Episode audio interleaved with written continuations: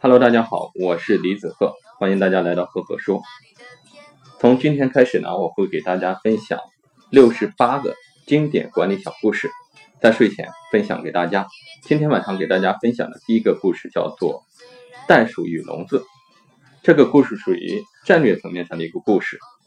说有一天，动物园的管理员发现袋鼠从笼子里面跑了出来，于是开会讨论，最后一致认为这是笼子的高度过低造成的。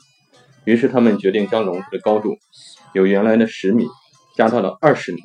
可是第二天他们发现袋鼠还是跑到了外面，于是他们又决定再将高度加到了三十米。没想到隔天居然又看到袋鼠全都跑到了外面。这时候管理员就大为紧张，他们决定一不做二不休，将笼子的高度啊加高到了一百米。有一天，长颈鹿和几只袋鼠在闲聊：“你们看。”这些人会不会再继续加高你们的笼子？长颈鹿问。很难说，袋鼠回答。如果他们再继续忘记关门的话，其实通过这样一个故事，不知道大家听了之后有什么样的感受？那我在这里给大家分享我的一个管理的心得。其实有的时候我们在管理中就面对一个这样的问题：是关门还是加高笼子？这好比是战略方向的一个选择。战略是保证做对的事情。战术呢是保证把事情做对，战略如果一开始就无效，战术有效，也就是说以高效的方式做完全错误的事情，或者说在错误的道路上快速前进，结果一定是快速的彻底的走向灭亡。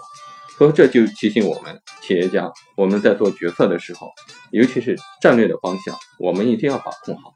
如果你的战战略方向出现了问题，你的战术做得越好，死得越快。好，今天给大家分享这样一个故事呢，希望各位能够有一些思考和感触。赫赫说说什么？有欢乐，有温度，有思想。